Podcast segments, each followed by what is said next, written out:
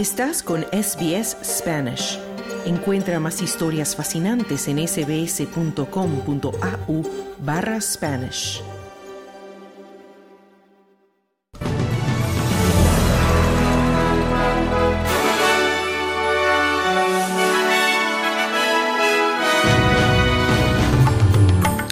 Persisten temores de inundaciones en los ríos septentrionales de Nueva Gales del Sur y se anuncian más lluvias y posibles inundaciones en Queensland. Un terremoto de magnitud 7,6 sacude el centro norte de Japón y provoca alertas de tsunami. Y la australiana Mary Donaldson se convertirá en reina de Dinamarca el 14 de enero. La ampliación de estas y otras noticias a continuación.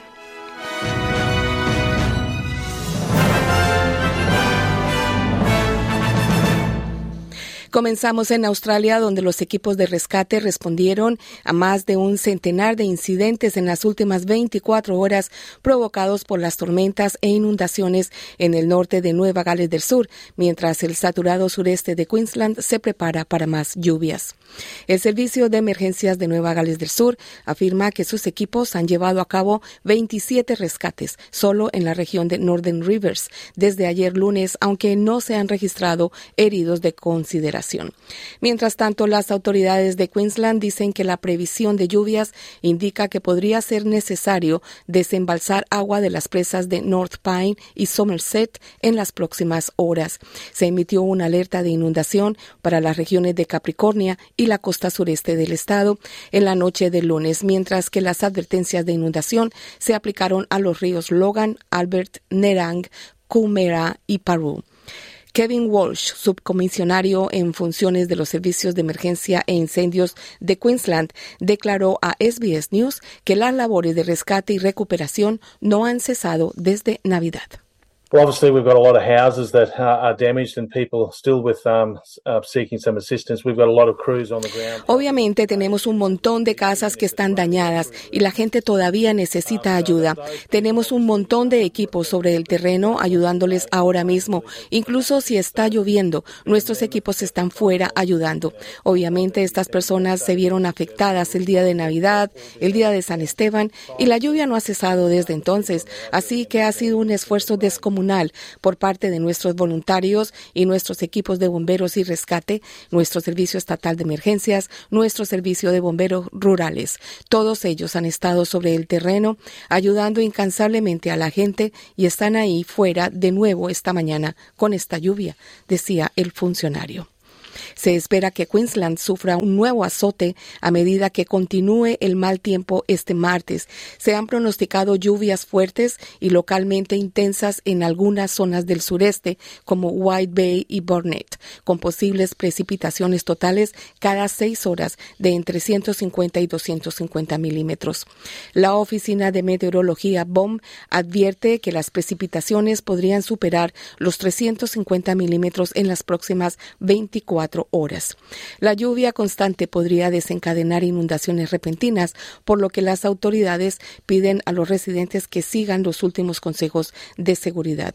La policía ha instado a la gente a permanecer fuera de las carreteras en la medida de lo posible y a no salir a navegar. El alcalde de Gold Coast, Tom Tate, dice que las intensas precipitaciones podrían continuar.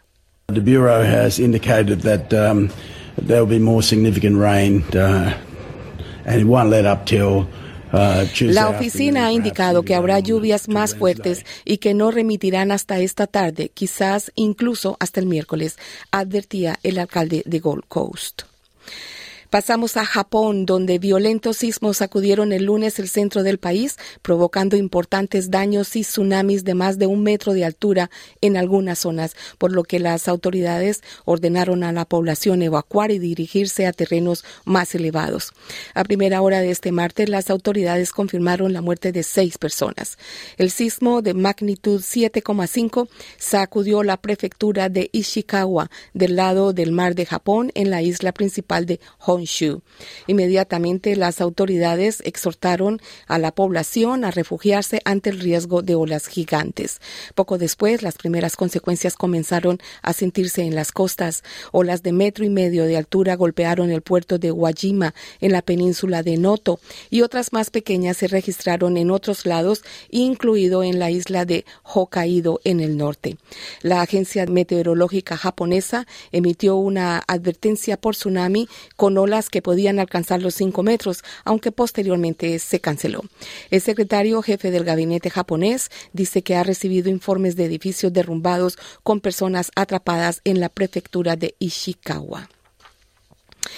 Y se ha confirmado que el 14 de enero la princesa de Dinamarca de origen australiano Mary Donaldson se convertirá en reina de Dinamarca, luego de que la madre de su esposo, la reina Margarita, anunciara que abdicaba en favor del príncipe Federico.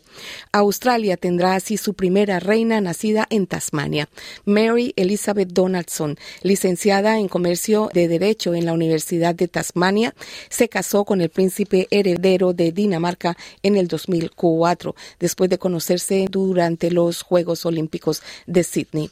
La pareja real tiene cuatro hijos. El próximo 4 de enero, la reina Margarita firmará su abdicación durante el Consejo de Estado previsto para ese día y posteriormente la primera ministra de Dinamarca proclamará a Federico como rey y su esposa, la australiana Mary Donaldson, se convertirá entonces en reina consorte de Dinamarca, acompañando en el camino al que será rey Federico X.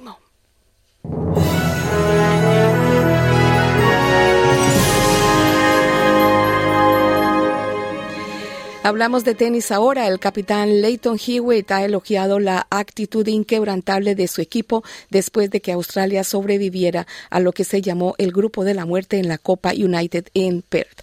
Alex de Minor comenzó la eliminatoria de anoche contra el defensor del título, el equipo estadounidense, con una aplastante victoria por 6-4 y 6-2 sobre el número 10 del mundo, Taylor Fritz. El número 12 del mundo, de 24 años, declaró al Canal 9 que estaba encantado con su actuación actuación.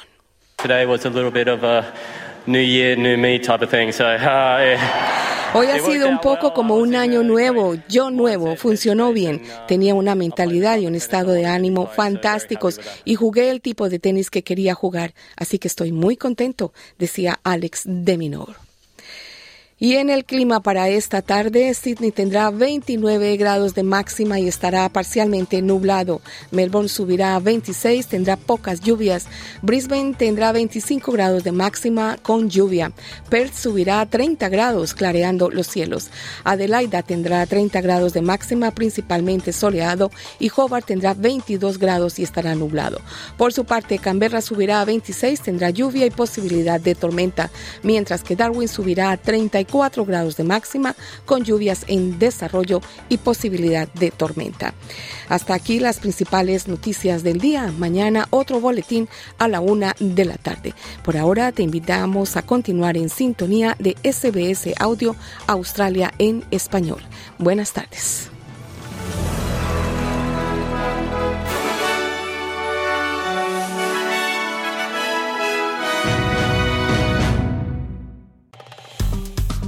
Dale un like, comparte, comenta.